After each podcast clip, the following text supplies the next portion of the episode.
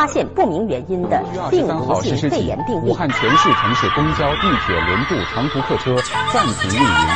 他说人传人没错，现在不是这中医说人传人了。呃，没有一个床位。这次和我所有的家人去，病从中医院新冠肺炎患者清零。有十五个省份和新疆生产建设兵团实现了本土现有确诊病例和疑似病例双清零。hope, no way to cope. Sorry to say, I believe in you. That loneliness is all you have. But you know what?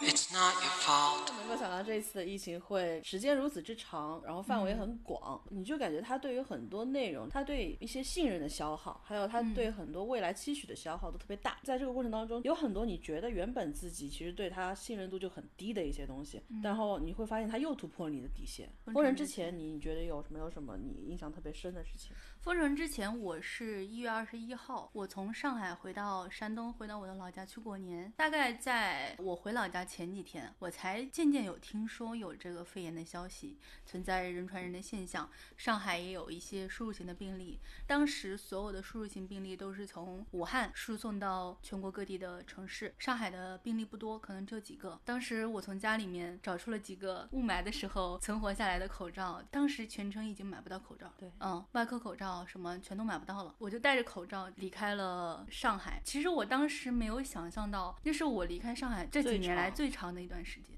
刚回到山东的时候，因为是从上海回去的，是见过上海的世面的，我是戴口罩的。替上海人民谢谢你，不是 我，我是见过上海有有肺炎的病人这个世面的。我说回那句话。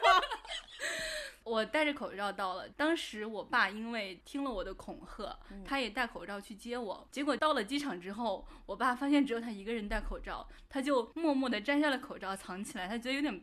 不好意思，嗯，然后我回到山东的第一天、第二天，我们出门都没有人戴口罩。到一月二十三号封城那天，街上已经有一半的人戴上了口罩。然后过完年之后，所有人都戴着口罩。二十多号的时候，那个应该是我整个疫情快到尾声这段时间里面最后一次在外面去。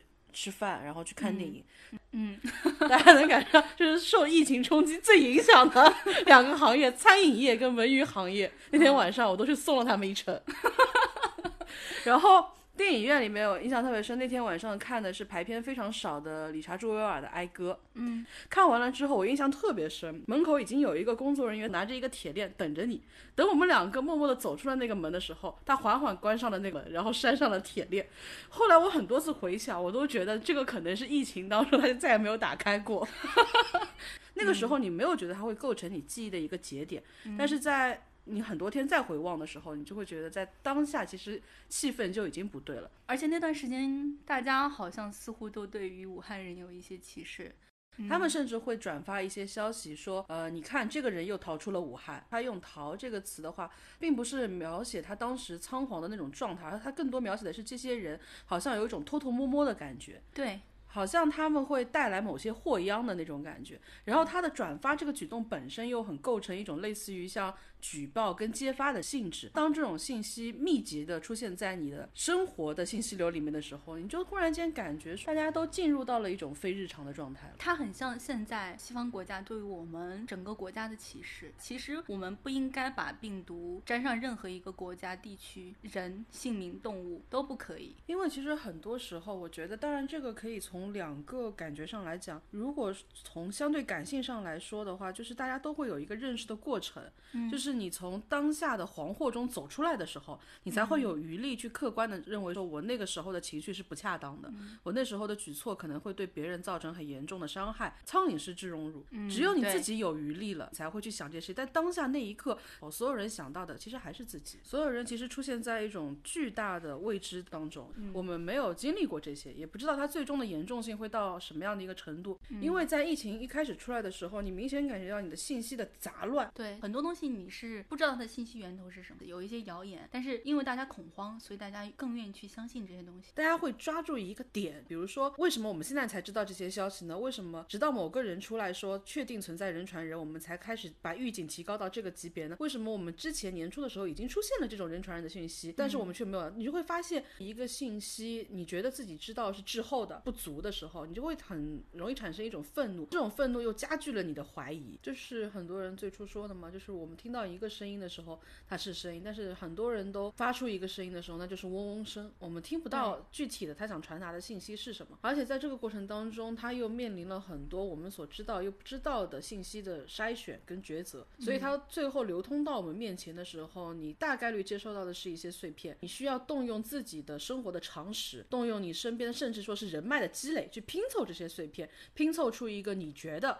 我自己更为信任的那个所谓的真相，所有的你认为的这些信息，它其实并不是会直观的去加剧这个恐慌，但是你对信息的这种过度的筛减，它一定会加深人的恐慌。我其实很难找到一个令我完全信任的渠道。嗯，我每天听到非常多的声音，对于这些信息它是真是假，我都很难去做出判断，包括去整理这些信息的人。所以在这次当中，其实很多人会重新提起来一个所谓的新闻专业主义，他们会认为说有一些媒体它其实起到了信息的把关跟提前预警的作用，因为我们靠近自媒体太近了，专业媒体我们一直在讨论它的日薄西山，很少再有人把它当做一个正经的信息稿。一般我们尊重新闻也都是尊重它的深度调查，那个信息那个简讯，我们太习惯于把它从我们日常的社交网络上面去汲取了。是，但是其实那个是靠近我们的第一道讯息，那种信息稿。相对于我们互联网上传播、自媒体的传播来说，更具有真实性。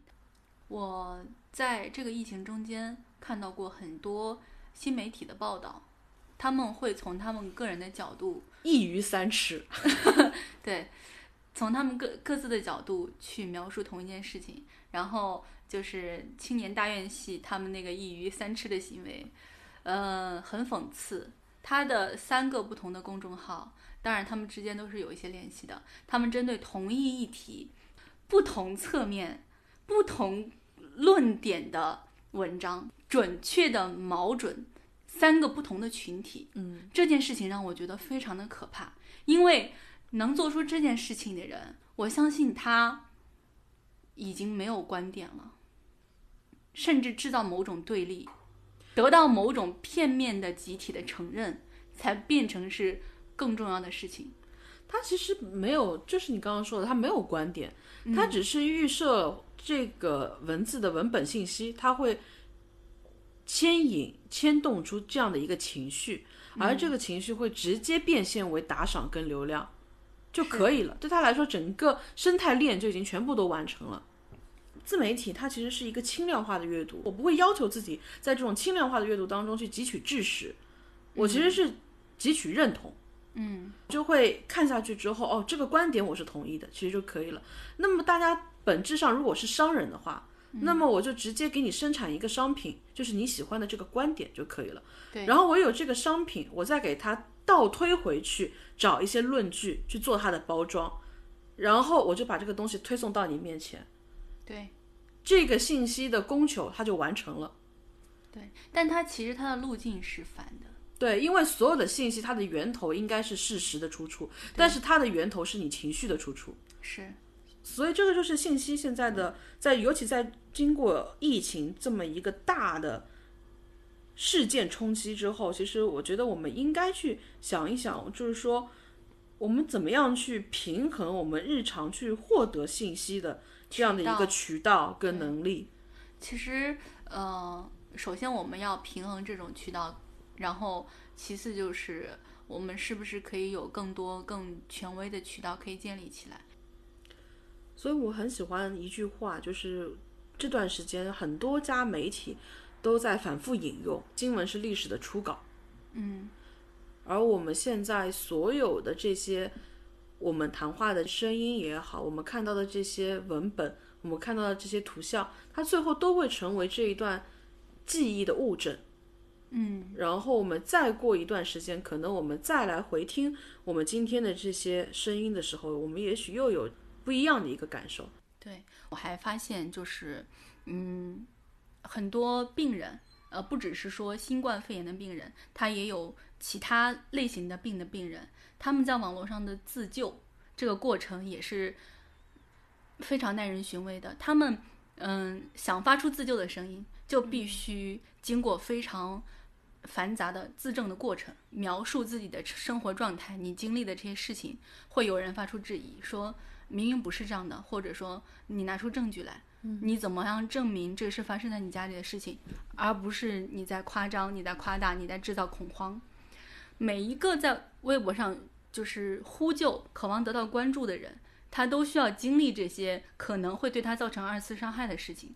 但这些人，甚至他还是幸运的人，因为他的声音发出去了。你提到声音的时候，我的第一反应是，你记不记得疫情当中有一个女生吗？她是敲锣救母。对，然后甚至有很多人说，以后的物资的战略储备当中，我要去囤什么，我要去买什么，我要去准备些什么时候，有个人说我要买一面锣，嗯，因为在那个时候你会用最大吸金的方式去为你挣得一线生机，这个其实是挺悲哀的一件事情，就代表说你把希望寄托在还是个例跟特例上。我们这片土地上的人，大家都会有一个习惯，我们哪怕说你接受了再久的文化教育，你心中还是会有个情节，会寄望于一种青天情节。嗯，就是我们这种拦路告御状的这种方式，其实根植在我们的很多生活习惯里面。这个其实就是我们对于某些体系是不信任的，是就是不畅达。那段时间，你你去点肺炎患者求助的那个超话，你你就会发现你进入到一个海量的个体的惨痛当中。嗯，然后一个一个看他的那个微博的时间线。你就会发现，他每天都在努力，到最后的那一条就是是时候奉献出我们了。就是他自己，等于说默认了他那种状态，他可能得不到救助了。嗯，我觉得其实给人的冲击是非常大的，因为我们太习惯一些宏大叙事的东西。这次如果说在这种信息的记录上面，为什么很多人会喜欢用日记？来记录这个，我觉得其实就是日记，它能够得到这么多人的推崇，这么多人的争议，都是因为它记录了当时当刻他的心情究竟是怎么样的。是的，应该所有人都知道的。那个怀孕的翁女士，在国家宣布新冠免费的前一天，她的丈夫放弃了她的治疗。可能在她花光她家里所有的钱之前，她已经无数次、无数次的想，我还能再撑几天，我撑到哪一天？她最终决定了这一个时间点。但是好像命运在跟她开一个玩笑，就好像如果说我差那个及格线很多分，它不构成我的一个很惨痛的记忆，我就是失败的。但是我九分我就差那么一分。你信息如果早到一点。你如果，所以就是你会发现很多的后面，其实大家都关注的一些所谓大家的声音，他们都会提到说，如果我们早几天会怎么样？我觉得有很多的信息是可以提前给到的。我又想起一件事情，就是在微博上有一个叫二水柚子茶的博主，他写了一篇很长的文章，非常让人动容。他的母亲是身体是不好的，长期需要去医院打交道、跟药店打交道的这些病人，他们其实的境况是非常惨痛的。很多人他没有办法得到救治，他的日常的呃肾息这些行为都没有办法完成，医院已经饱和了，没有他们的床位，所有的医院都在奋力去抢救新冠病人。当他们出现问题的时候，幺二零没有办法把他们送到医院里面，幺二零可能只能茫然的载着他们一家又一家医院去试。有景象是因为你要让病床出来嘛，是，所以有一些的原本住院的那个病床是你要被抬走的，因为防止交叉感染嘛，所以日常门诊都关闭了。然后定点发热门诊的话，又是不收治这些新冠肺炎疑似患者之外的。重症患者，所以就等于说他们被排除在外面。对，我们生活的和平太久了，从非典到现在，其实没有这么大范围的疫情。哪怕零八年我们多难多灾，但是它不是全国范围内的灾难。但是这一次真的是全国，现在已经延至到全世界范围内的灾难了。我们没有对这种风险的预计、预计和认识，我们也没有对它的抵抗能力、反应能力都没有。很多的问题，你会遗憾的。就是我们在这两个月当中，我们去追问的是我们其实很早之前就已经问过的。零三年的时候，其实很多的问题都被提出过。我们被教育的或者我们被灌输的一个信息是我们战胜了非典，但是在这一次之后，所有人才很清晰的认识到，哦，原来当年我们没有战胜它，只是他自己离开了，而且很多人被非典战胜了。零三年的很多的事情，你再回想起来，它是没有答案的。然后你再想到说，我哪怕在我们现在这个节点，嗯，依旧有很多事情是没有答案的，就是它的源头到底在哪里，零号病人到底在哪里，现在还不知道。这些所有的事情其实都是未知的，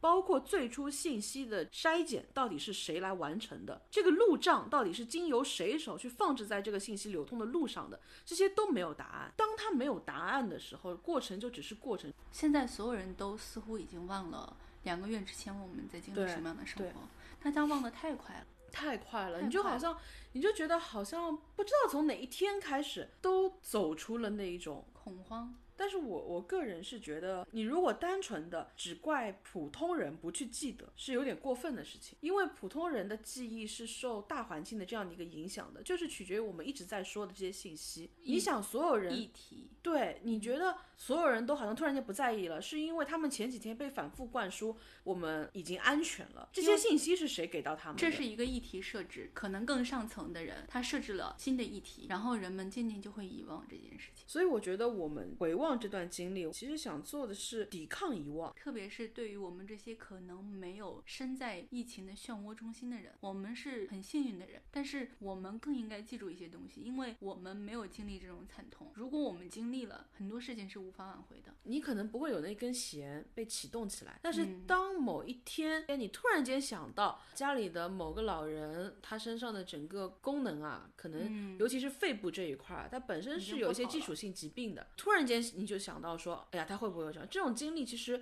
我印象特别深的是零八年汶川地震的时候，读高中嘛，那个时候还有书报亭，那个时候会有意识去收汶川。汶川那个时候的报纸嘛，它就变成全白色了。我收集了很多，但是其实没有一个特别的认知，说我收集的东西到底要干什么，或者我对这些信息有怎么样的一个特别大的一个共情。但是直到有一天上课的时候走神，想东想西的时候，突然间想到，哦，我家里人有个长辈是做导游的。我记得他上次跟我说的时候，他带的下一个团好像就是在川渝。然后那一刻你就突然之间很害怕，然后你就直接害怕到你要下楼去打电话，你要在当时当刻你就要去确认他到底在什么地方。然后我就直接出教室了，然后我就去打了那个电话，然后确认说，哎，那个长辈那段时间没有在带，然后心才一下子落地。那种恐慌是突如其来的，那那个时候你再会后怕说，如果那是真的，你有没有一点抵抗能力？嗯，很多人不愿意去想这个事情。自己也好，自己的亲人也好，如果我们是在漩涡的中心，那怎么办？但是我们其实必定是会被这次的漩涡所波及的。我们哪怕不去讨论说他那么多感性上的一些事情，他情绪上的这样的一个影响，他对所有人的生存能力、经济能力的影响，都是切实存在的。过程当中，我们应该都看过那个就是养蜂人嘛。我们一直在强调，冬天一定是会过去，春天一定是会到来的。但是我们一定要记得，有些人他没有能够活过这个春天。那篇报道的标题我印象很深，就是养蜂人在春天离开了。我有看过一个新闻，他讲的是一个养鸡的人，他的很多小鸡，嗯嗯，他没有办法再去喂养了。是他只能想办法说，那我把这些小鸡仔卖出去。在他打算离开村子的时候，他发现他出不去，于是他拿上了几筐鸡，他步行离开这个村子。结果发现他进不去别人的地方，而且他走不动了。他在路上，他还扔下了一筐鸡，只拎着一筐鸡往前走。然后他又只能一个人默默的回来，路上没有人，他扔下的那筐鸡还在。默默的，他回到村口，把这两筐鸡放到了他的车上，又开着他的车回到了他的村子里，在他村子里面挖了一个坑，把他的鸡都丢了进去。他现在把这些鸡扔掉，他还能够省下一些钱，这些钱是可以供他跟他的家人生活的。对，其实就是普通人赌不起，他可以去赌，赌上全部的家当，把自己所有的余量都赌上去，赌这个疫情可能就在十天、十五天之内能控制住这些鸡，他就喂了。对，但是他看不到头，他就不敢去赌，那怎么办？我只能去止损。这个止损的结果就是就是很惨痛的。我也对这篇文章有印象，因为它有一个插图的封面，就是所有的鸡填食。实了那个坑。这次的蝴蝶效应太具象了，各行各业很多人失去工作，那一些我们可以在家里上班的人还好，但是对于那些营业员呢？对于那些需要在店面面对顾客服务的人员呢？对于那些做旅游业的人呢？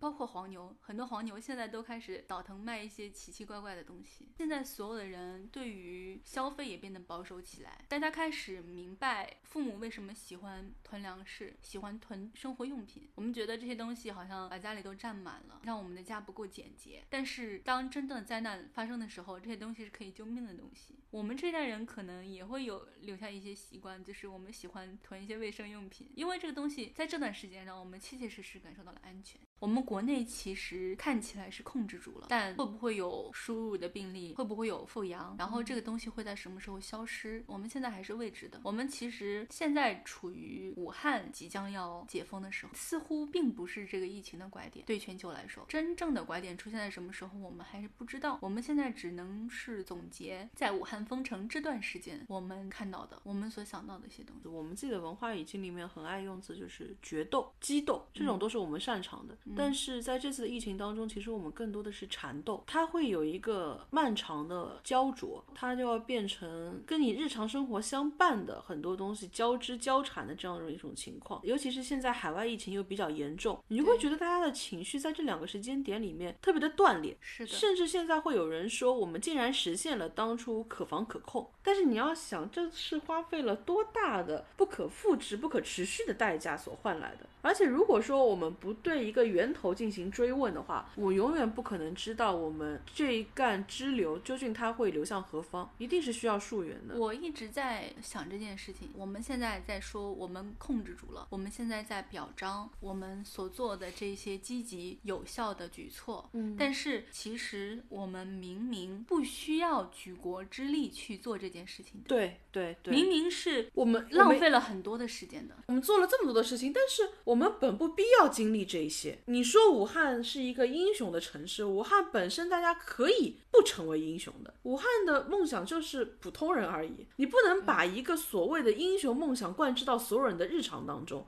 可能从十二月份就就知道这件事情。从十二月份到一月下旬这么长的时间里，到底发生了什么？到现在我们还不知道，我们也似乎很难得到一个答案了。但是这个问题，我们应该要去记住它。它如果没有答案，我们至少应该去抵抗这个遗忘，去记住我们在当时当刻提出的这个问题。对，我觉得这个其实是我们现在这个时间点再去聊这些事情的一个最重要的意义，因为它是源头。如果你不去追根溯源，把最初的我们为什么要去经历这一些，给大家一个答案的话，那么在这个过程当中，基于此所造成的所有的奉献，其实都是一种消耗。而且我非常不喜欢“奉献”这个词。我们没有必要要求个体去做奉献，哪怕要求某些群体去做奉献，特别是本不需要奉献的话，本不需要奉献你就可以完成的事情，包括那些去赞美七八十岁老人把自己所有的养老金捐献出来抗疫的行为，那些报道，我不喜欢这样的报道。我们不需要拿这些老人的救命钱。对于这些老人来说，他们有他们的信仰，他们有一种信念，但是我们不能这样利用他们。他们愿意是他们的事情。歌颂这种个体的奉献行为，在一个整个国家，在一个大的社会来说，我觉得是不健康的。我们不需要个人英雄主义，我们需要大家好好的活着。我们应该去警惕那些宏大叙事，不应该用空谈去制造我们需要的所谓的能量。我对于武汉，其实，在解封之后，我挺想去看看的。当然，我知道这样体量的一个城市，它在经历过这些之后，大家对于那一段的记忆是会往回收的，大家反而会更希望能够。摆脱这一切的阴霾，去进入到一个崭新的时间段当中去。这，但是我其实从个人来讲的话，我还是希望在这个节点再去看一看。我很喜欢他们那艘知音号嘛，就是武汉本土的一个演出。它是在一个小的游轮上面去还原了当时老武汉的老汉口。你能看到去离家求学，想去上海闯码头的人，你能够看到一些各种各样的人生经历。因为最初了解到知音号的时候，它的计划是要在武汉汉口老码头出发，沿着着长江一路到上海的，那其实是挺恢宏、挺浪漫的一件事情。后来因为现实原因没有办法成型，它就一直只能变成了在武汉码头上停泊驻演的这样的一个情况。它开不出那个长江，它开不出武汉的这块区域，挺有意思的。你结合当下的这个情境去看它。这一次因为频繁的要去搜索武汉的信息，我看到很多当地，当然是在疫情之前了，一些市井的摄影，他们早上吃饭的那种热热闹闹、那种闹腾腾的画面，我非常喜欢。人们就是很积极、很乐观的在生活在这片土地上。你就真的会发现很多的外媒报道也好，到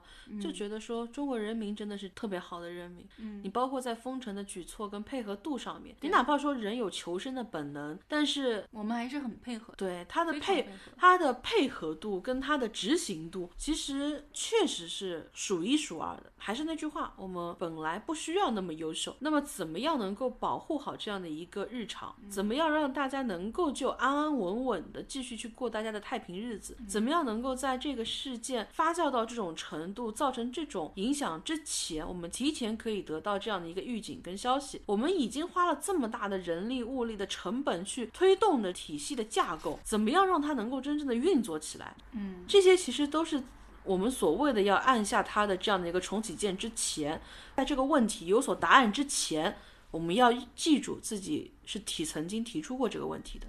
我们现在其实已经渐渐的开始遗忘，在一两个月之前我们的状态。我有想到余华的一句话，我觉得这句话非常适合用在今天这个主题，作为一个结束。他说：“当我们凶狠地对待这个世界时，这个世界突然变得温文尔雅了，就很像我们现在所面临的社会的一种状态，好像大家突然又开始变得优雅了起来。我们优雅到不再去提出那些问题了，再去提是一件冒犯的事情，已经是就是大家已经不够优雅的事情日子了，你为什么还要去揭人家的伤疤？是。”但是不这样做，就是会好了伤疤忘了疼啊。所以我觉得是我们不要忘记我们最开始那个凶狠的面貌，因为那是我们真正想要提出的问题。就是我们适当的去要做一个粗鲁的人，对我们才可以保护自己去做一个平凡人。对，